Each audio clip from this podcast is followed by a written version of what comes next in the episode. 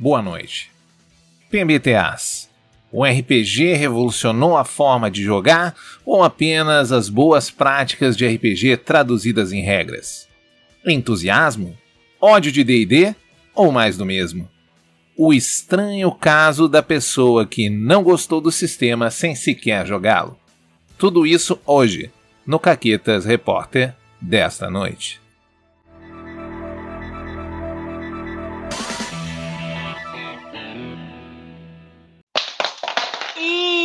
Eita, olha a Caquita. Voltamos então, uh, para quem lembra, que sei lá, foi quarta-feira, né? Já faz muito tempo, para a segunda parte do nosso Globo Repórter do PBTA. Então, olá, meninos da quarentena! Aqui quem fala é a Paula, comigo tá a Renata. Oi, Renata. Oi, Paula, tudo bem? Dei um susto no pessoal, né? Eu comecei diferente. Começou? Uau, eu tava aqui, meu Deus, o que está acontecendo? Que podcast é ah, é esse? Ah, ah. Não sei mais o que eu, tá rolando. Eu, o impulso que eu tenho de começar o 13 terceira colônia dizendo olá, amiguinhos da quarentena, e o Caquitas dizendo Frack tá gravando, ele é algo que gasta muito mais meu cérebro do que eu gostaria. Mas, Renata, uh, continuamos, né, com convidados ilustres aqui. Continuamos com convidado incrível, o mesmo, de um programa atrás. Porque a gente faz isso, né? A gente convida as pessoas pro estúdio Caquitas para elas virem em dias diferentes porque a gente é muito importante, a gente paga a passagem aérea aqui pro Estúdio Caquitas, e é isso que acontece. Aliás, queria agradecer é, essa geladeira aqui, o frigobar recheado de cervejas aqui, né, de cervejas artesanais. Cuidado. Isso. Tô degustando uns canapézinhos aqui também no lounge, e queria mandar uhum. aquele abraço pra galera ali do grupo do Caquitas aí, que tá com a gente aí, pronto para esquedular aquela meeting aí, a gente fazer um projeto no futuro. Credo. Nossa, nossa, nossa. Credo. Eu não tem noção das coisas que. Assim, não, eu nem vou falar, porque não é uma boa propaganda pro grupo de apoiadores do Caquita. Vocês não fazem ideia das coisas que eu escuto lá, tá? mas, uh, mas, antes que a gente degringole isso, mais que a gente isso. tá degringolando, a gente prometeu na quarta passada uma continuação de Caquita. Então, Júlio, por favor, conte qual foi a outra caquita do nosso jogo de The Witcher. Então, acontece que no, na segunda uh, sessão, infelizmente, por forças alheias à nossa vontade, o Fred e a sua lutadora não puderam estar na aventura, que foi exatamente quando a poderosa Tasha, nossa feiticeira do caos, que Isso. por sinal ela é irmã do Sasha, a lutadora. Isso o, uh, e então é os irmãos Sasha e Tasha, Tasha feiticeira. Sim, você pensou nisso que eu sei. Uh, ela entrou na aventura. Não é taxa de. de tá, se, se, é, eu, eu quero deixar minha denúncia aqui, tá? Para as pessoas que passam a vida reclamando de DD, mas tu não pode dar o nome da tua personagem de taxa que eles ficam fazendo piada de taxas hideous laughter. Ah, tá? mas é aquele tipo de coisa que tá no teu cérebro. É que nem quando as é. pessoas falam Renata e completam com ingrata. Total. Elas não Isso. necessariamente gostam do latino, mas é algo mas, que foi né, implementado mas... na nossa memória. Mas eu queria dizer duas coisas. Eu queria dizer primeiro que é taxa de Natasha, porque eu acabei de ler Guerra e Paz e eu vou jogar com todos os personagens de Guerra e Paz. Então me aguentem, porque tem milhões de personagens em Guerra e Paz. Todos os meus próximos personagens de RPG por dois anos. É verdade. É verdade. Uh, não falta inspiração de nome. Isso. E a outra coisa que eu queria dizer uh, é que esse comentário de eu não joguei uma sessão e o Fred não jogou, não jogou outra sessão é como rumores começam, né? Exatamente. Rumores. Enfim, enfim, vou deixar no ar, assim. Uh. Uh, mas enfim, o Fred não estava jogando e a minha personagem tinha entrado na. Exatamente. Na então roda. o grupo ele continuava, a gente ficou uh, com o personagem do Fred de Ghost ali, né? De NPC uh, que o Dungeon World ele, ele eu usa, como ele é um jogo mais cinematográfico e vamos explorar esse conceito hoje, né? É, você consegue deixar o personagem ali, não necessariamente eu preciso rolar nada para que ele faça alguma coisa e seja efetivo durante a sessão. Então a gente teve mais adiante uma cena muito interessante em que elas estavam perseguindo uma pista para tentar encontrar, porque o grande plot da aventura é a Estrid, a personagem da Renata, tentando encontrar o Coen, o seu mestre, que era o Witcher uhum. que estava envolvido naquela treta lá, que acabaram confundindo ela e ela deu um vamos calmar nós ali, acabou esclarecendo a história. Só que nessa de, de da galera. Uh, está rastreando Coen, tentando encontrar, eles acabaram nos esgotos de Novigrad. Se quem jogou The Witcher 3 sabe que os esgotos de Novigrad não são um lugar assim muito pacífico e simples de você entrar, né? E eis que a, a personagem Estrid acaba encontrando em uma galeria uma espada cravada no chão, que era a espada do Coen. E qual que é a, a, a coisa correta quando você encontra algo fincado no chão, não é mesmo, Renata? Tu pega, né? Você tira e não se, É dá, óbvio. não se dá o trabalho de verificar nada. Nem de A ver- única, a única chance de tu não tirar, de tu não tirar, é ser Excalibur e tu não conseguir tirar. Mas se der pra tirar, tu Exato. tira. Exato. Mas assim, em minha defesa, eu até olhei ali, eu dei uma olhada, eu, eu perguntei se tinha alguma coisa que ela tava aprendendo ali e tal. Aparentemente não tinha. Assim, não teve nada que a minha personagem detectou ali. E aí eu puxei a espada. Exatamente. E ao puxar a espada, ela desencadeou uma armadilha mágica, aquela armadilha mágica que a gente usa, que é uma isca para atrair eh, monstros. Porque como ali é cheio de monstro, você não precisa muito para ter um problema para quem tá te perseguindo. Então, aquela isca mágica trouxe a névoa e com a névoa vieram os nebulosos. Mas não veio um, não veio dois, vieram dezenas, né? E aí Eu, eu nem sei dizer quantos eram, Era- assim. Eram... eram dezenas, mas que eles eh, enfrentaram corpo a corpo seis ou sete, que eles estavam eh, bem fortes, porque eles estavam no habitat deles, com névoa, que deixa o nebuloso mais forte, e houveram vários seis menos para quem acha que os personagens Nossa, nossa, vocês não têm ideia. Gente, era, era um atrás do outro todos os dados, Era um todos os dados, tudo que as pessoas tentavam. E as pessoas tiveram boas ideias, Tiveram. sabe? E seis. seis. Pra É que a gente rolou de um nessa cena, vocês Foi não fazem foda, foi ideia. foda, sim. E com um agravante que era assim, quando acertava, rola o dano. Aí a Renata rolando um Dois. D10, dois, três. Ro- Aí, o, aí a- a- o, o monstro acerta a Renata, o Júlio fala: ah, rola um D8 aí, oito. Sim. Era, Tava era isso, foda gente. pra caralho.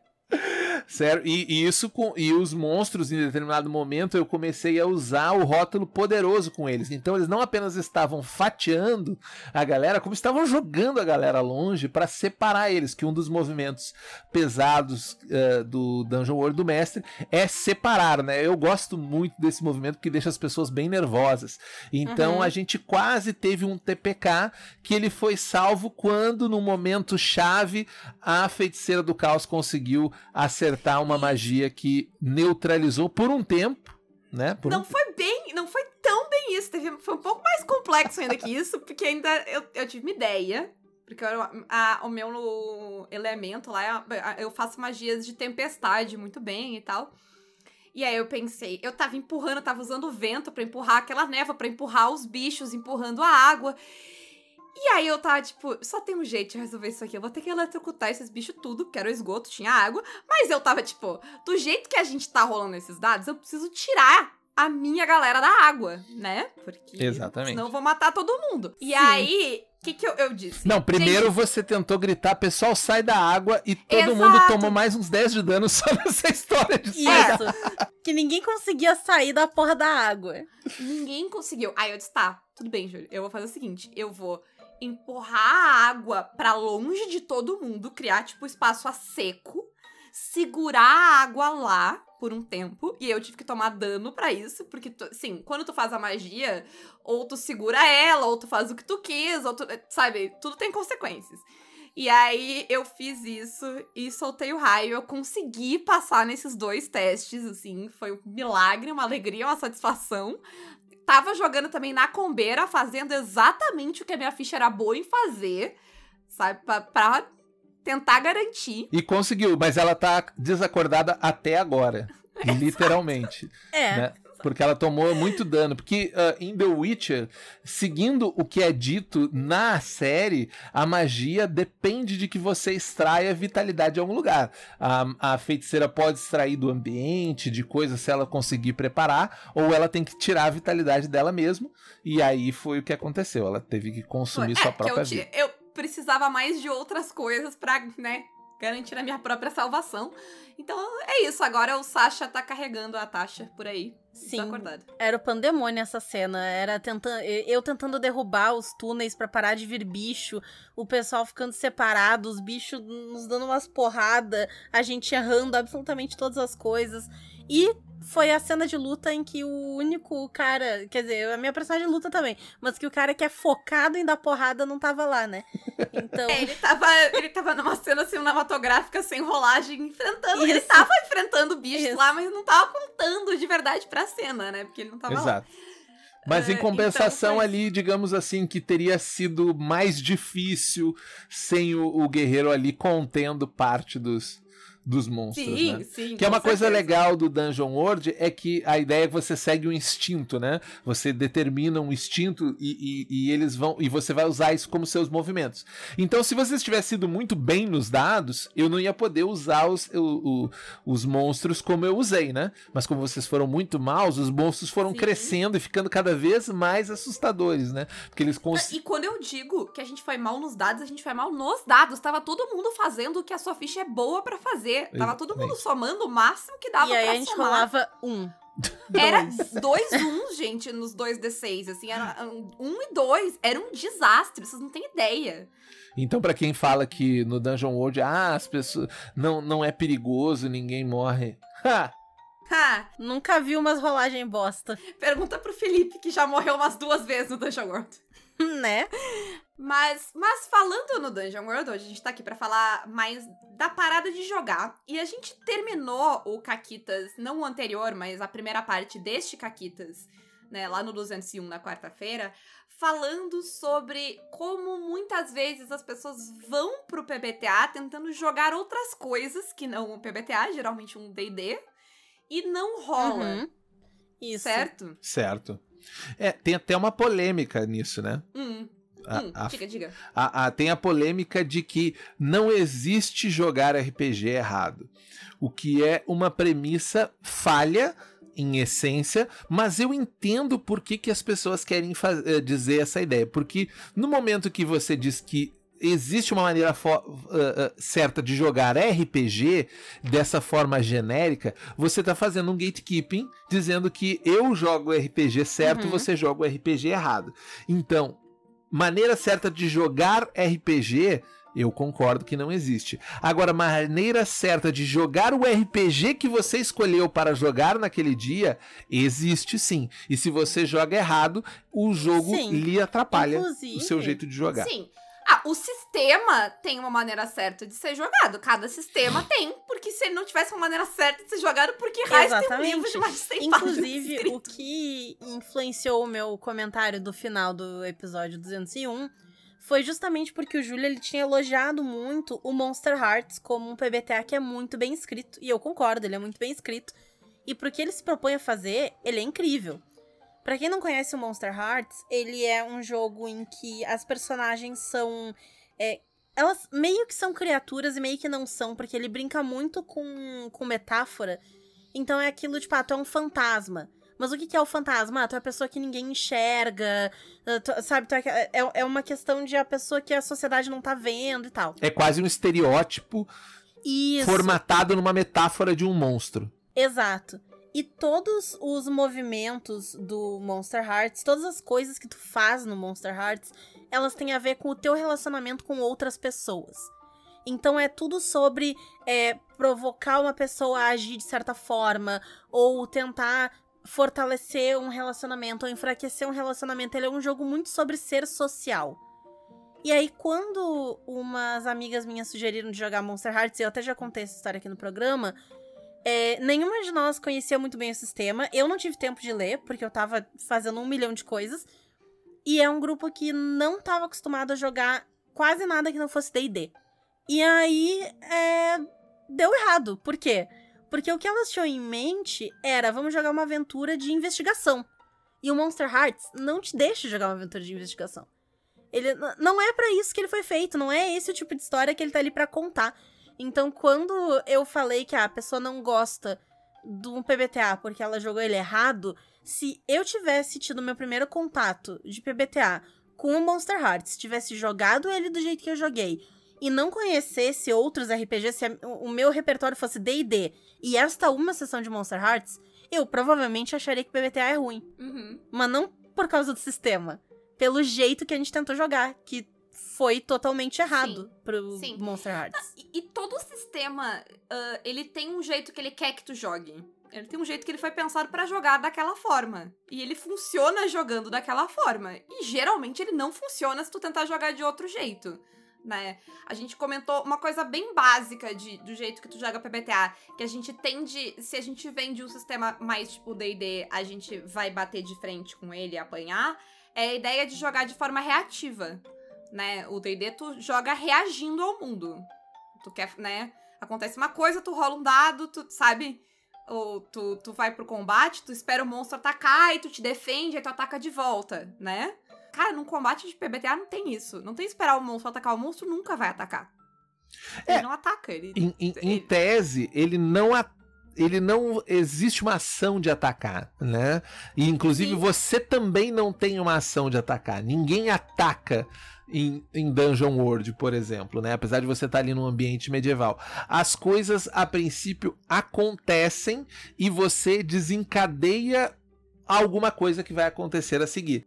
Num jogo como D&D, por exemplo, você tá sempre pegando as suas ferramentas que você tem, ah, os seus feats, os seus talentos, seus atributos e aplicando em alguma coisa para saber se você consegue ou não consegue fazer aquilo que você quer. Né? Uh, essa é a, é a dinâmica básica. Ah, uh, tem alguma coisa nessa sala? Você pode perguntar para o mestre, o mestre pode responder, ou ele pode exigir que o dado responda para você aquilo.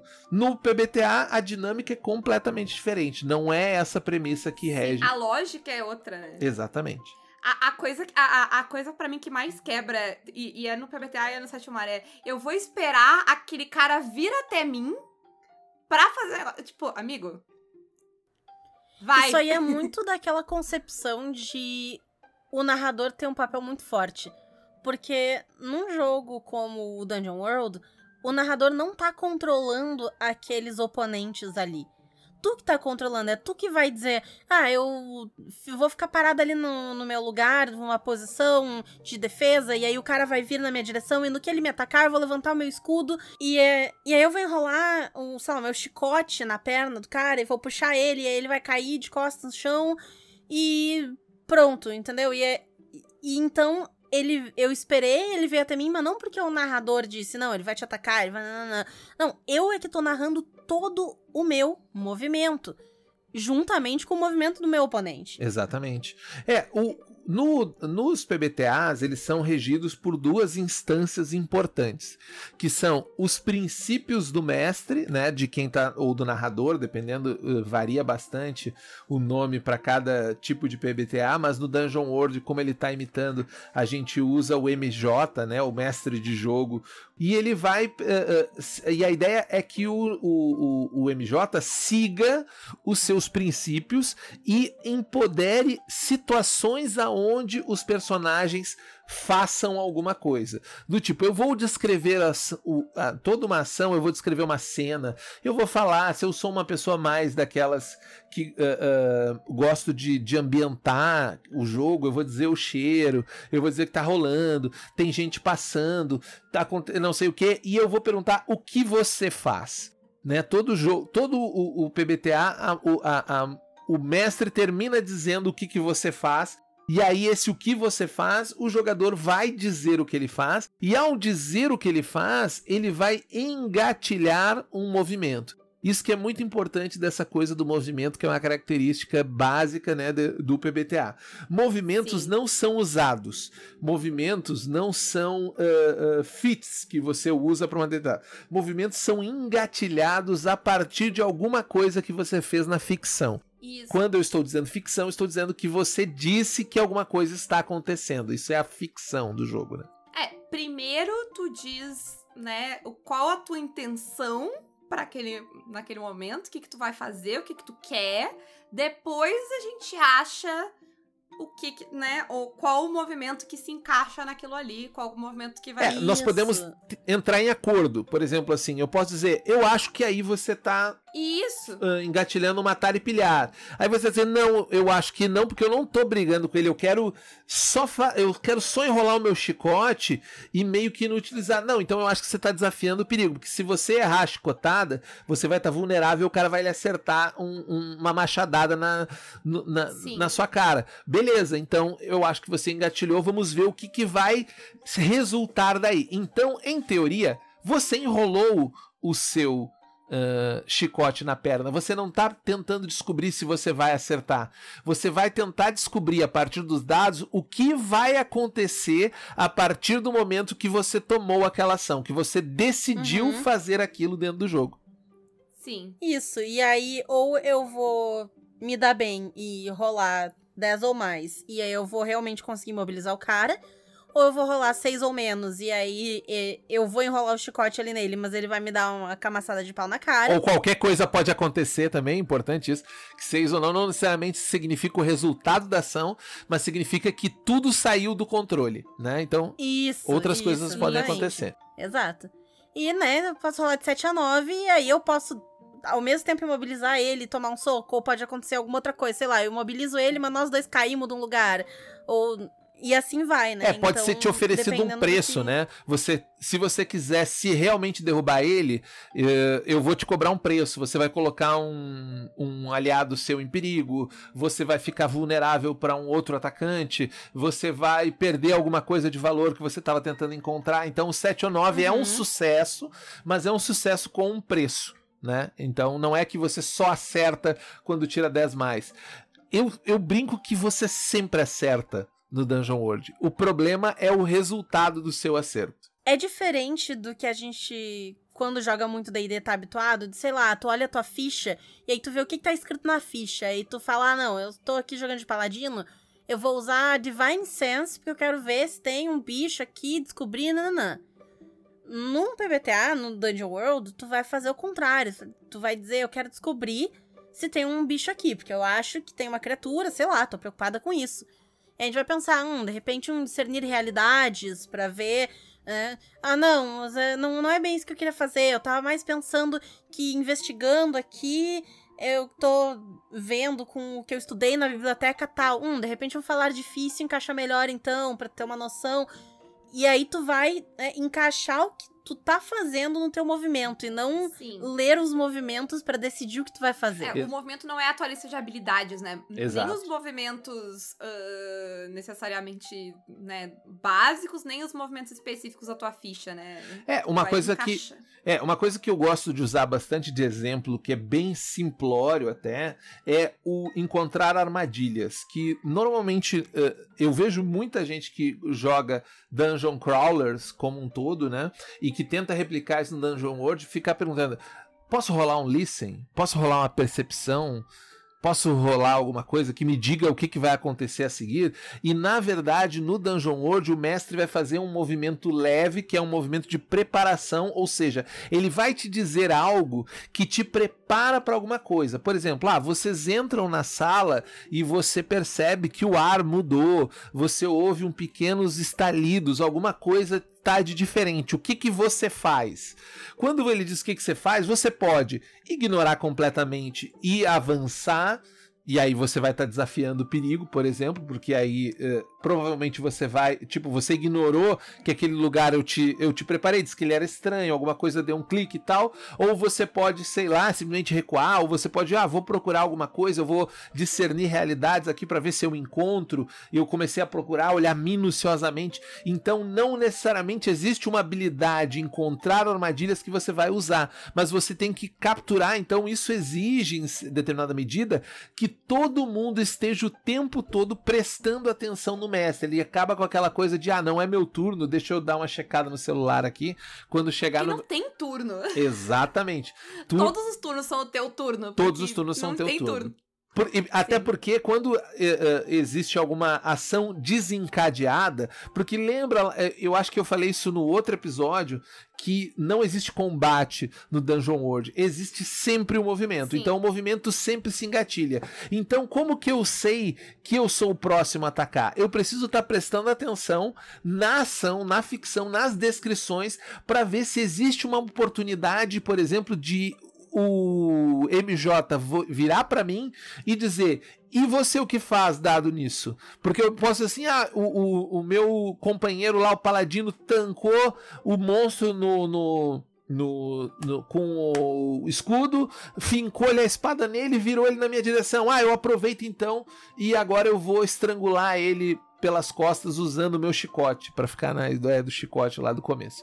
Então você tem. N possibilidades. Eu lembro que uma discussão muito grande que eu tinha no meu grupo lá atrás de D&D, de Dungeon Crawler, era, mas se eu quiser atacar a cabeça? E se eu quiser atacar a perna? E aí a gente inventava mil e uma regras. Eu conheço várias na internet, a galera inventando como fazer um golpe na coisa. E se eu quiser atacar ele só com as mãos? Né? Se eu, não, se eu quiser nocautear ele, eu não quero matar, eu quero só nocautear. E na época, hoje eu acho que até tem algumas regras pra isso, mas na época o jogo que a gente jogava não atendia. Que num PBTA não importa. Você pode dizer assim: eu ataquei a perna dele com o intuito de fazer X. E se aquilo vai te resultar no que você queria, ou se você vai ter que pagar um preço para aquilo acontecer, ou se vai ser um desastre completo, é o dado que vai te dizer isso. Sim, e eu acho que daí na parte de engatilhar movimentos tem duas coisas que é muito importante, tá? Ah, porque tu decidiu o que tu vai fazer, a gente já combinou, né? Que isso vem primeiro. Aquela, os movimentos não são a lista de habilidades. Tu não vai olhar pra elas e decidir. Tu vai decidir o que tu vai fazer e aí, baseado nisso, a gente vai ver qual movimento vai encaixar. E aí a pessoa vai dizer: "Ah, nenhum movimento se encaixa". Assim, vocês podem me discordar de mim aí me corrigir se vocês discordarem, mas pra mim é o seguinte, se não encaixou é um, tá tentando fazer algo que não era pra ser uma rolagem. Dois, tu não tá jogando o PBTA que tu quer. Tu tá jogando um outro PBTA que não faz o que tu quer. Exato. Porque Uhum. um deles tem que encaixar. Se tu tá jogando o tipo de história que aquele PBTA se propõe, um deles tem que encaixar. Se nenhum se encaixa, ahn, provavelmente é porque tu não precisa rolar um dado. Por exemplo, ahn, sei lá, tu tá numa sala, não tem nenhum perigo, não tem nada, tu quer abrir uma porta, não tem um movimento realmente pra te abrir uma porta, porque não é uma rolagem. A porta trancada não é um desafio pra um personagem de Dungeon World, não é. Porque tu é o bardo, o paladino. Tu põe Sim. a porta abaixo e foda-se. E aí tem uma coisa que pelo menos todos os PBTAs que eu joguei tem, que é um movimento que é absurdamente genérico, que ele é o movimento que vai englobar tudo que os outros movimentos não atendem. O ah, o Dungeon tem o desafiar o perigo, né? Na dúvida, nada mais dá, tu tá, tu tá fazendo merda, tu tá desafiando o perigo. Ah, e é isso. O, o Brindle tem os movimentos do dia e o movimento da noite, que é tipo qualquer coisa que tu queira fazer de dia e qualquer coisa que tu queira fazer de noite que tem um risco, Rola. sabe? Pronto. E é isso. Ele geralmente tem esse movimento. Eu vou cair na bobagem de querer te corrigir aqui, Hum. eh, Paula. Que no Dungeon World o guerreiro tem um movimento chamado dobrar barras e suspender portais. de abrir a porta. Quando usar força bruta para destruir um objeto inanimado, role força. Com 10 mais, escolha 3. Com 7 ou 9, escolha 2 dessas opções a seguir. Que é a sua ação não demora muito, a sua nada de valor é danificado pela sua ação, a sua ação não provoca uma barulheira absurda, você pode consertar o objeto sem muito esforço. Agora perceba, Exato. O guerreiro- Tem, um porém aí. Exato. O guerreiro tem um movimento para fazer isso, mas não é sobre se ele conseguiu ou não abrir a porta. É sobre se aquilo foi demorado, se você estragou o corpo, porque, né, você vai fazer uma força lá, pode quebrar alguma coisa, pode quebrar a porta. Se não provocou uma barulheira que vai atrair uma atenção indesejada, ou se você quer botar a porta de volta no lugar depois que você abriu ela. Isso.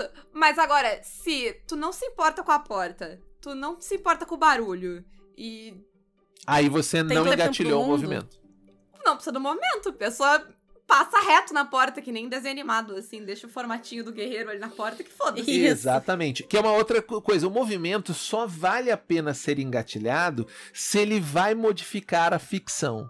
Né, se de alguma maneira ele altera aquilo que vem a seguir. Ah, eu vou, quero entrar nessa porta. Se, se um movimento vai alterar aquilo, abrir uma porta pode ser um desafiar o perigo. O mestre vai dizer: você ouve, quando você bota a mão na porta, você ouve um ruído grande lá fora, parece como se água estivesse passando, um- ou, ele não diz nem água, diz um estrondo, tal, tal. Você, eh, o que, que que você faz? Ah, eu tiro a mão da porta. Ou não, foda-se, eu abro. Quando você diz abro, eu posso ter engatilhado alguma coisa. Entendeu? Sim. Porque aí sim, passa sim, a ser não, relevante. Com certeza. Mas é por isso que eu digo, não é só uma porta, entendeu? É uma Exato. coisa. Tem toda a, a questão ali. É, se passar uma porta, você passe. É, eu acho que outra coisa também, que é muito comum, se tu tá rolando os movimentos e não tem consequência pra te dar, sabe? Rolou ali, tu rolou o desafiar o perigo pra porta e não tinha nada, não tem nada atrás da porta. Não era pra te ter rolado. Sabe? Se não É vai verdade. acontecer nada, não vai rolar dado. Esse, Sim. esse é o erro mais comum dos, de quem começa a jogar ah, ah, Dungeon World, principalmente, né? É olhar ele como uma sequência de desafios. E na verdade, o jeito mais fácil de você jogar Dungeon World é você quando a pessoa dizer o que, que eu posso fazer sendo guerreiro. Seja guerreiro. Seja o primeiro a bater, seja o primeiro a partir para cima das pessoas, seja o primeiro a proteger seus amigos. Inclusive, tem em todas as classes tem um textinho no começo que ele, ele, eh, digamos, te impulsiona essa ideia. E é muito comum nos PBTAs as classes ou os arquétipos sempre ter aquela ideia de como é ser esse cara. Então, se eu sou o guerreiro, eu bato. E eu bato pra caramba. Eu sei bater. Eu faço isso com elegância. Eu faço isso de forma diferenciada. Então, quando eu quiser bater, eu vou estar fazendo as coisas certas. Agora, o que acontece? Eu já vi vários acontecer. Não, nós estamos jogando fantasia medieval, mas é uma aventura sobre investigação. A gente está investigando um assassinato e tal. E aí não vai ter mecânica nenhuma para te ajudar lá. Absolutamente nenhuma. Porque o jogo Sim. não está preparado para isso. E, inclusive, existem vários PBTA justamente porque eles querem simular coisas diferentes e os movimentos que eles vão te oferecer vão te oferecer experiências diferentes. Por exemplo, um PBTA que eu tô narrando é o Thirsty Sword Lesbians, que é sobre lésbicas, hum, majoritariamente no espaço. Ele tem várias aventuras que se passam é, no espaço, mas pode se passar num, num planeta só, não precisa sair viajando pelo espaço que lutam por aí com espadas. São lésbicas com espadas, é isso. Não tem como ser mais específico do que isso. Exatamente. E aí, o movimento de luta do TSL, ele é o seguinte: quais são as possíveis consequências do movimento de luta? Tu pode provocar ou flertar com teu oponente e ganhar um laço, que é uma mecânica do jogo, que pode te dar certas vantagens e tal. Tu pode infligir uma condição, porque ele não é um jogo que tem dano, tu não tem vida, tu tem certas condições, então tu pode ficar assustado, é, brabo, etc. Tu pode criar uma oportunidade para um aliado, ou tu pode tomar um objeto ou assumir uma posição superior à da pessoa com quem tu tá lutando. Então, ele não é um movimento de, ah, eu vou lá e eu vou arrancar o braço da pessoa. Não é sobre isso, o jogo não é sobre isso. E o movimento te guia sobre o que é o jogo. Exatamente. Tanto que existe um PBTA maravilhoso chamado Passion de las Passiones, que é um Uhum. PBTA para você jogar novelas mexicanas. E ele ajuda você a ter uma experiência que é uma novela mexicana. Os movimentos são feitos para isso. Cada vez que você tenta fazer alguma coisa que um personagem de uma novela mexicana faria naquela situação, tem um movimento para abordar aquilo e ele te ajuda a descobrir o que vem a seguir e tornar aquela história divertida. Sim. O, o PBTA, ele, eu acho que é um jogo muito fácil de ensinar pessoas a jogar ele, principalmente se a pessoa nunca jogou nenhum outro RPG, porque ele vai se agarrar muito nas referências que tu tem, né? Então, se tu tá jogando o Passion de las Passiones, tu precisa saber como funciona, quais são as regras e quais são as dinâmicas de uma novela mexicana. Se tu tá jogando Brindlewood Bay, tu precisa das dinâmicas e e interações de um livro da Agatha Christie. Se tá jogando Dungeon World, é uma coisa de medieval fantástico, super aventura, sabe? E se tu jogar dentro da lógica daquele tipo de história, se tu jogar sem nunca ter jogado RPG na vida, mas tu já viu uma novela e tu fazer o teu personagem agir como um personagem de novela, a moto vai passar. Tu vai encontrar um movimento pra isso, né? Isso, ele vai te dar um movimento. O movimento vai estar ali.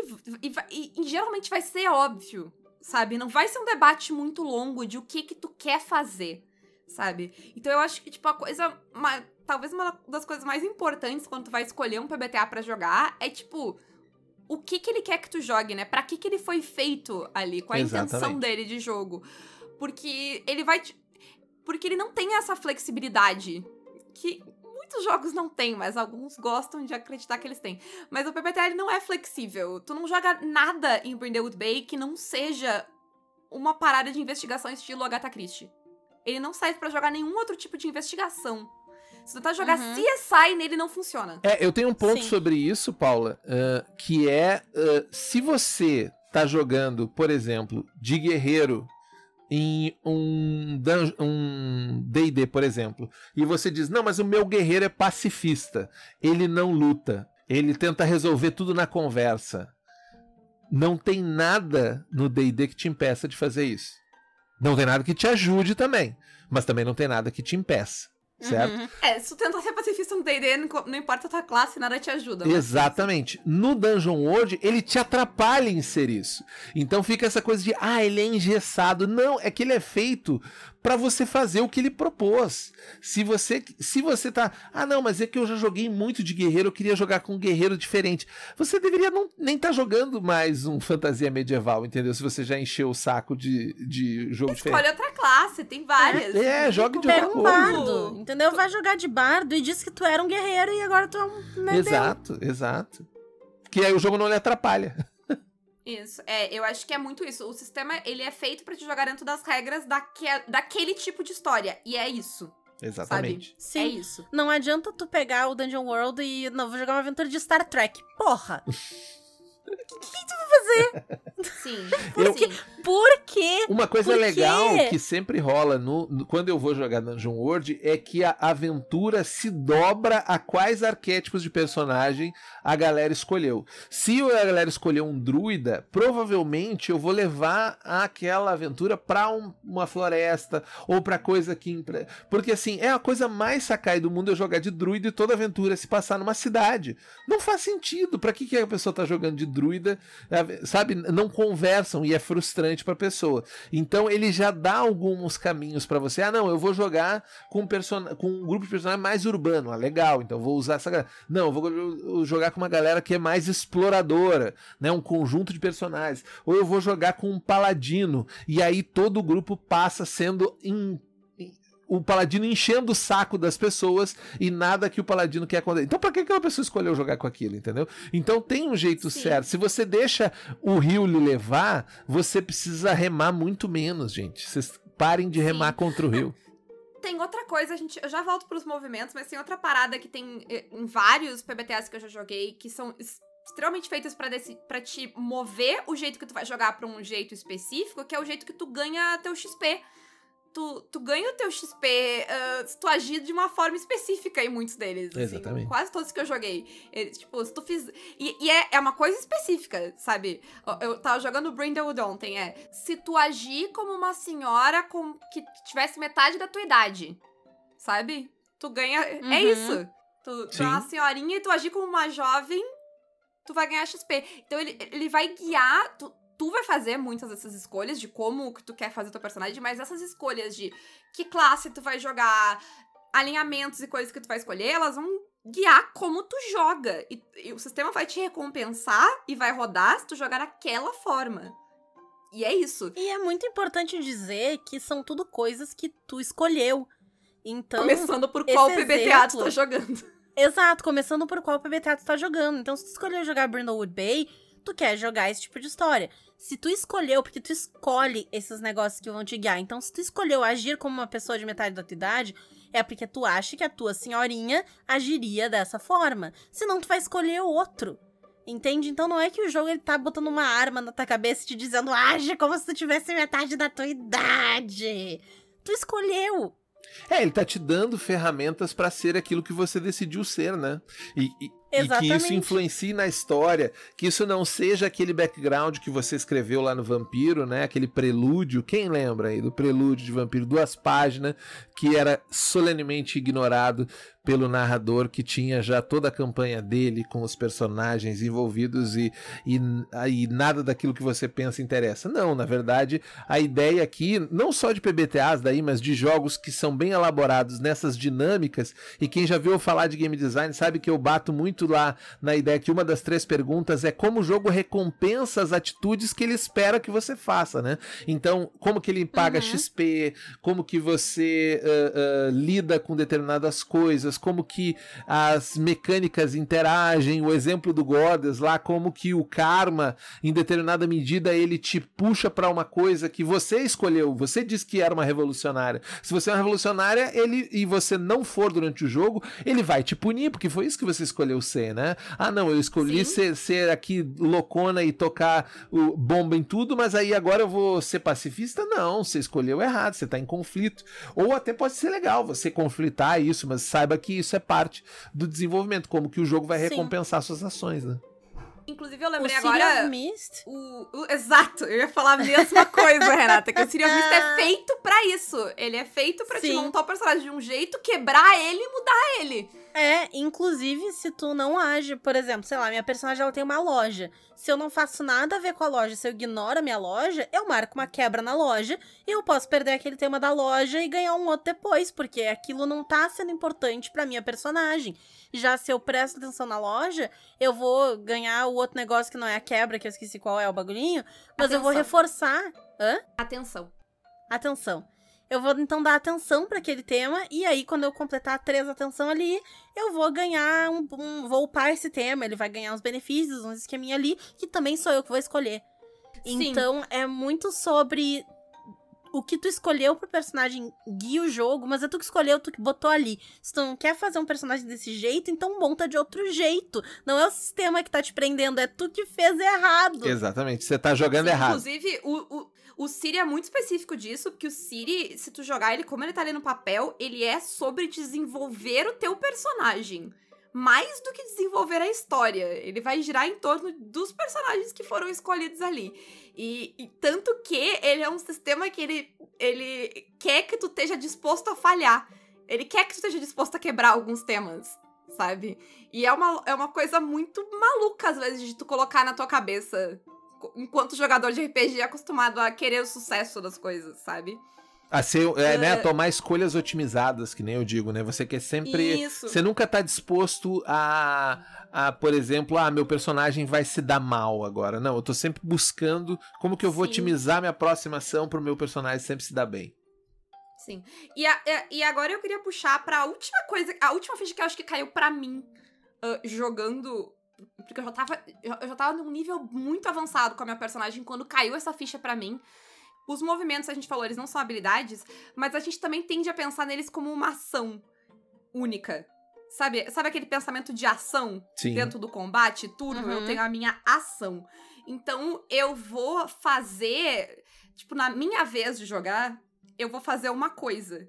Que vai ser um movimento. Sabe? Aham. E aí, eu me dei conta ah, que eu não precisava fazer isso. E eu me dei conta da seguinte forma: eu me dei conta porque eu ganhava um negócio na minha ficha se eu desafiasse o perigo ah, e tirasse um 10 ou mais. Eu ganhava. Domínio? É domínio, né? Um Isso. negocinho que tu segura. Hold. Eu ganhava um domínio. E aí, eu tava tipo, mas se eu. Porque era contra um monstro. E eu tava jogando de. de- a minha personagem era tipo uma Witcher. E eu tava tipo, por que, que eu não vou bater? Por que, que eu vou desafiar o perigo? E aí eu me dei conta que eu não preciso escolher entre desafiar o perigo e bater. Se eu disser que eu vou sair correndo, pular na parede, dar uma pirueta, pular em cima do monstro e cravar a espada na cabeça dele, são dois movimentos. E aí eu desafiei o perigo com destreza. E aí eu posso tirar 10 ou mais e ganhar o negócio pra fazer. Por quê? Porque eu fiz um negócio ridículo de sair correndo, pular na parede, dar uma pirueta, pular em cima Exato. do monstro. E na verdade, ah, eu posso resolver esse movimento dizendo você, se você tirar um 10 mais, descreve o que aconteceu, aplica o seu dano e pode me dizer o que, que aconteceu logo em seguida.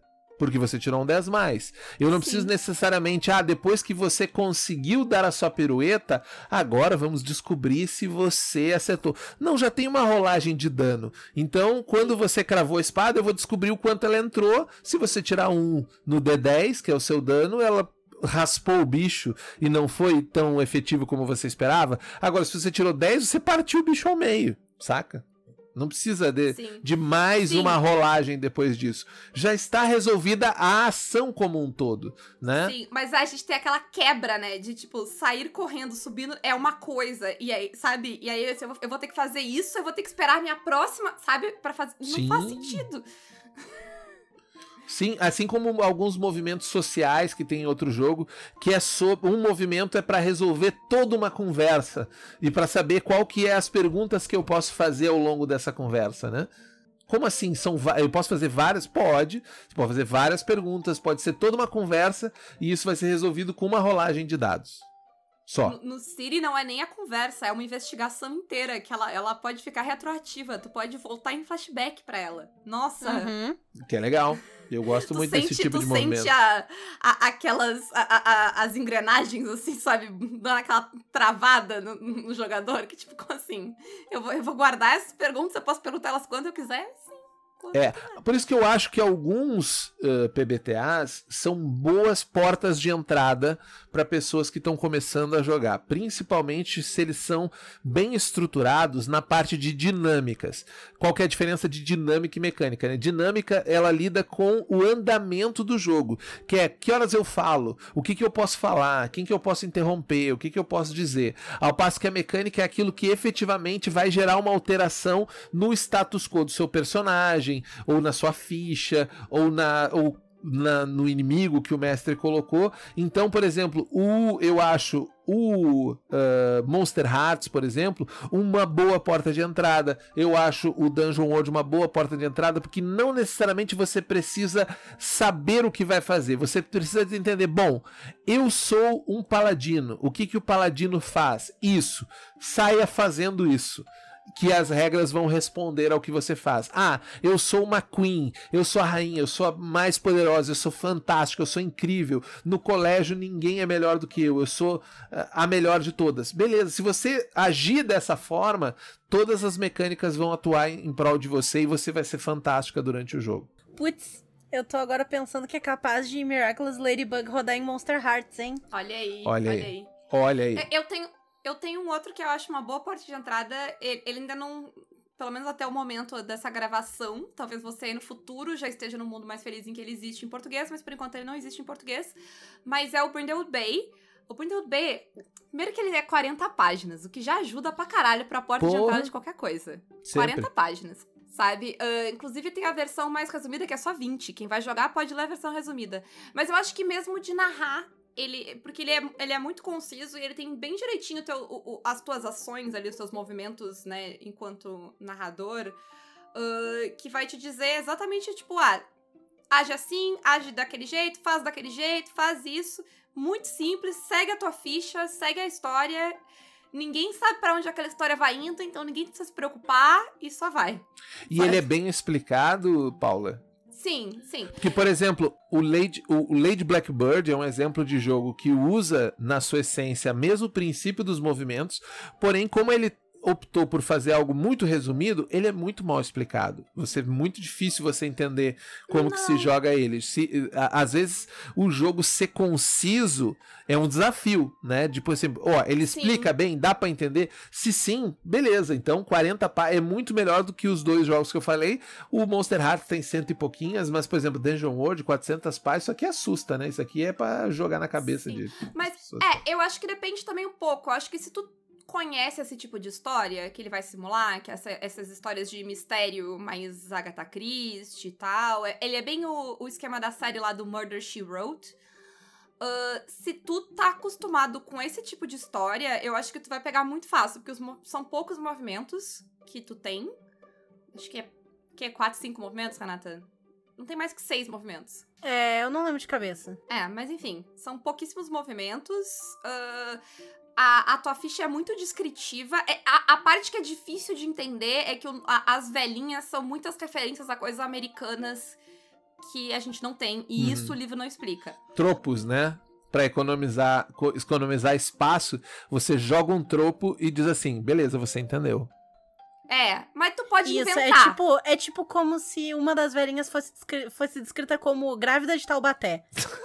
que É. se um gringo Sim. for ler isso, tipo, Taubaté pregnant woman, ele ia ficar tipo, o quê? Sim, mas um brasileiro pensaria, beleza, eu sou malandra, tô tentando passar o godô em geral, né? Isso. Criei aqui uma fake Exatamente. news e tal. É, mas tu pode inventar. A, a Mônica jo- tava jogando ontem e a, a- o arquétipo de velhinha dela era a Palmirinha. Pronto, todo mundo entendeu. Tá Perfeito. resolvido. Palmeirinha, ótimo. E tu, Renata, tu tem portas de entrada aí pra, pra drogas de entrada pra, pra passar. Pra PBTAs. Eu concordo com o que vocês disseram, na verdade. Eu acho que a melhor porta de entrada PBTA pra tu jogar é um PBTA que tu entenda. Sabe? Um que tu goste daquele tipo de Da história que é pra ser né? contada. É, que tu, que tu saque a referência. Então, tu gosta de velhinhas investigativas? Te joga no Brandwood. Tu gosta de medieval? Vai brincar no medieval. Então, vai fazer aquilo que tu gosta de Não fazer. perdi uma novela do SPT, vai jogar Passion. Exatamente. certeza. Vai ser legal, por incrível que pareça. Ah, gostava de Sim. Crepúsculo, Buffy, A Caça a Vampiros? Monster Hearts. É, eu acho que talvez essa seja a melhor dica que a gente pode dar, que é, tipo, ver o que, que tipo de história tu quer jogar primeiro, e aí começa a dar uma perguntada do que, que tem de PBTA pra aquelas histórias que tu gosta, né? Exato. Alguns não serão tão bons, tem, tem que dar uma filtrada aí, porque vai, é, é, vai ter Aí algumas pedreiras no caminho aí, porque obviamente nem tudo é perfeito, não funciona pra tudo, pra alguns temas ele, ele, ele engasga, principalmente dependendo da experiência que você Sim. quer. Mas assim, seguindo essa lógica que tanto a Paula quanto a Renata recomendaram, a sua chance de sucesso aumenta bastante. Aí pergunta, joga no Twitter, marca o Caquitas, marca o Júlio, dá uma Exato. pergunta no geral que o pessoal vai te responder. Tem isso, tem aquilo. Às vezes, às vezes a gente descobre, né, que tem coisa que tu nem sabe, porque tem muita coisa. Então eu acho que é uma- essa dica da Rê é... Ah, e uma coisa legal, uma coisa legal para falar, no site da Secular, a gente tem uma seção chamada PBTAs, em que todo mundo que tem ou publicou alguma coisa em PBTA em português, a gente arrecadou, pediu pra galera mandar pra gente, autorizar a gente a divulgar. Então todo mundo que autorizou, tá lá uma lista. Ah, não me lembro quantos, mas tem mais de 10 PBTAs diferentes, todos em português, alguns gratuitos, alguns obviamente são pagos, né, são de autores brasileiros ou ah, alguma tradução brasileira. Então a gente tá tentando montar lá uma coletânea de PBTAs. Então o que tem em português, a maioria das coisas que tem em português de PBTA tá lá o link para você seguir ele ou para baixar de graça ou para para descobrir. Então tem todo um mundo no próprio site da Secular lá, que é só você olhar no menu lá tem PBTA, essa sigla maravilhosa, que eu espero que a galera tenha nos enchido de de bons nomes de PBTA, né? Mas tem lá uma, uma lista de possibilidades, tem coisas de autores brasileiros, então tem um, um mar ali. Eu, eu disse que tinha 10, né? Mas na verdade são 14, 15 opções já lá. Excelente. Eu, eu tenho os que eu não recomendaria pra te começar. Tipo, Blades in the Dark e City of Mist. Que eu amo, os dois, mas não começa por aí. Eles são bem complexos. É. É, bastante, bastante. City, City of Dá, dá uma é volta antes. muitas camadas. Mergulha, mergulha em outros antes. Muitas camadas. De- depois vai. O Apocalipse, por exemplo, o Apocalipse World, que é da onde veio, eu acho que ele não é muito bom para a pessoa começar por ele, não.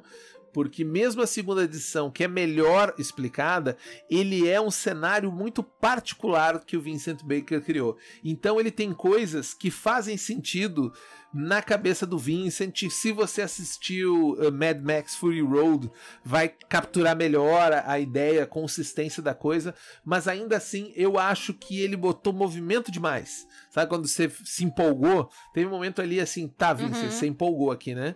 A Meg e o Vincent se empolgaram e começaram a movimento, e movimento disso, movimento daquilo, que eu acho um pouco demais. Então, mas eu acho uma experiência fantástica depois que você jogar um que você gosta e diz assim, bom, agora eu quero sentir aonde que isso aqui pode me levar. Aí, Apocalipse World é o jogo pra te mostrar do que que essa engine é capaz.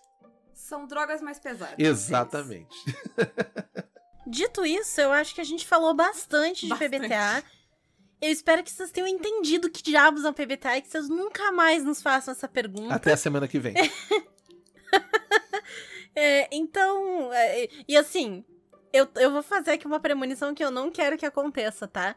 Porque o título dos episódios vai estar ali, né? A brincadeira Globo Repórter do PBTA. Se alguém me ler o título do episódio e vier perguntar antes de ouvir o que é um PBTA, eu vou matar vocês. Eu Se vou rolar o vocês. não ouvi ainda, mas o que eu, eu vou matar. É, eu, eu vou catar o endereço de vocês, vou contratar um hacker de Araraquara. Eu vou achar o endereço de vocês, eu vou até a casa de vocês e eu vou matar vocês com o meu dedo mindinho. Eu, e eu prometo escrever no comentário, todo mundo que perguntar isso, escrever Run for your lives! Eu vou marcar a Isso. Renata. Mas, Júlio, faça teu jabazinho aí. Bom, o jabá é aquele de sempre, do anterior. Acessem secular-games.com, tem meus joguinhos lá. Tem o playtest do Rebel Rebel que está disponível, a, a versão 1.2. Estamos chegando numa possível versão 1.3, mas eu acho que essa versão 1.3 será provavelmente a versão final do jogo que eu vou testar internamente. Uh, que ela tem umas, umas modificações e simplificações legais, mas vale a pena você lá dar uma conferida no que, que a gente está prevendo fazer aí. Uh, em breve tem jogo novo da Secular também, aí a gente está trazendo Sandred Lands. Então, secular-games.com, uma batelada de jogo grátis. Tem jogo, tem jogão grátis como Violentina, tem o PDF do Dungeon World. Se você gostou, nossa, nunca joguei. Como que eu vou? Eu vou ter que gastar dinheiro e comprar um livro? Não. PDF Dungeon World grátis, só baixar e ainda vem com uma sessão especial chamada Novas uh, uh, uh, Ideias para uma Fantasia Mais Inclusiva, que conta com textos do nosso queridíssimo professor Luciano Jorge, em que a gente fala um pouco sobre as raças e, e como que isso funciona na fantasia medieval, que a gente quer subverter isso. Então, eu recomendo, se você já tem o Dungeon World e não faz ideia do que eu estou falando, Vá lá também, baixe de novo o seu, o seu PDF, porque o PDF da edição brasileira é parte integral dela, essa primeira parte aí, sobre uh, uh, esse tema da fantasia mais inclusiva e mais diversa. Né? Então fica a dica aí para quem quer saber mais sobre uh, PBTA. E para encerrar, no, no esquema do Globo Repórter, boa noite. Inclusive, tem um outro PBTA que o Júlio fez recentemente, que é o de The Witcher, da Caquita. É verdade. Que a gente contou no episódio de hoje, no de quarta-feira. Então tá aí outro PBTA legal para vocês irem lá experimentar. Teve um né? dos de sexta, inclusive, Ele- que a gente falou sobre ele. Eu não me lembro mais É qual, verdade. mas tem. É verdade, tem.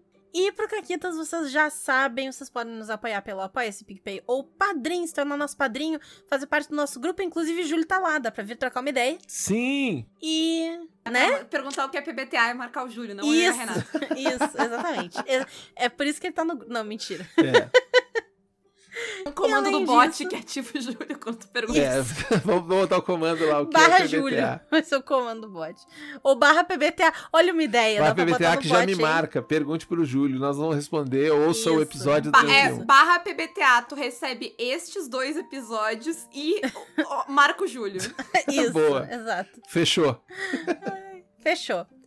Vocês também podem nos apoiar pelas nossas lojas parceiras. A Representarte Design e Editora Chá, que usam o cupom CAQUITAS para 10% de desconto. A Retropunk, com o cupom CAQUITAS10, também 10%.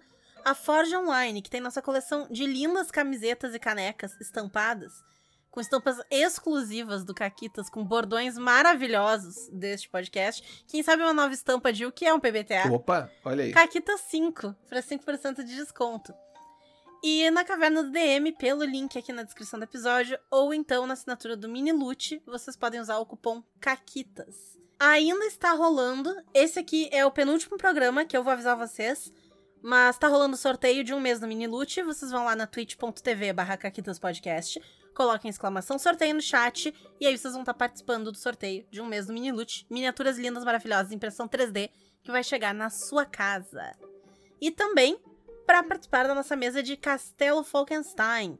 Vocês têm que nos dizer quem vocês convidariam da ficção, ou sei lá, minha mãe, para participar do aniversário do Caquitas. Avisa a gente e vem jogar no dia 23, que é a próxima quarta-feira. É isso? É isso. A minha pergunta de hoje é sincera. É... Quer dizer, a outra também era, mas ela era zoeira. A de hoje é séria. Eu quero saber qual é o PBTA favorito de vocês. E eu acho que todo mundo E eu pode... tenho uma pergunta também. Hum, A minha pergunta é: se vocês quisessem jogar um PBTA específico, qual tipo de história vocês queriam contar? hum. Me dê ideias pra eu criar jogos.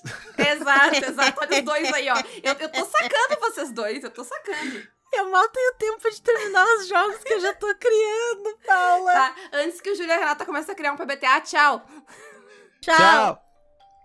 Mas e se a gente usar o movimento? Ah, a gente pode fazer uma dinâmica, um negócio assim bacana. Vai ter classe?